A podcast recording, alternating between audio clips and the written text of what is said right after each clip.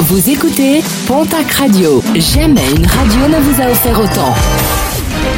L'information locale à 9h, c'est sur Pontac Radio. Bonjour Jean-Marc Courage Sénac. Bienvenue à vous. Une personne blessée par balle dimanche soir dans les Hautes-Pyrénées, touchée au visage par des éclats. Son pronostic vital n'est toutefois pas engagé.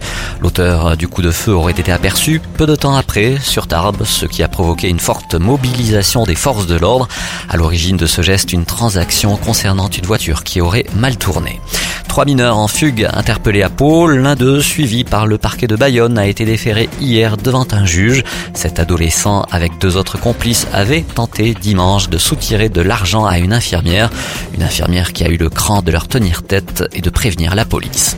Vigicru a placé plusieurs cours d'eau de la région en vigilance jaune. Le deuxième niveau dans une échelle qui en compte quatre sont concernés les tronçons Arros-Bouès, la Nive, le Gave d'Oloron et les Gaves réunis. Les abords de ces cours d'eau sont déconseillés aux promeneurs avec des risques de débordement.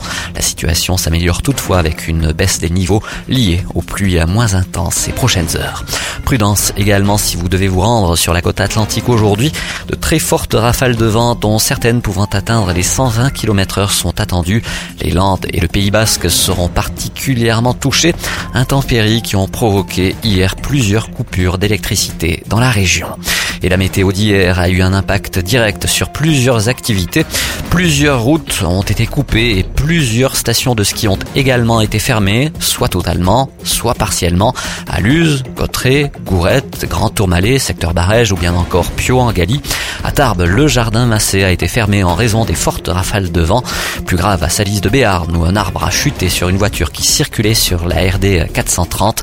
Les trois occupants légèrement blessés ont été transportés à l'hôpital Et puis un mot de sport et de basket avec la 21e journée de Nationale masculine 1. L'Union Tarbes Lourdes Pyrénées se déplace ce soir à Bordeaux.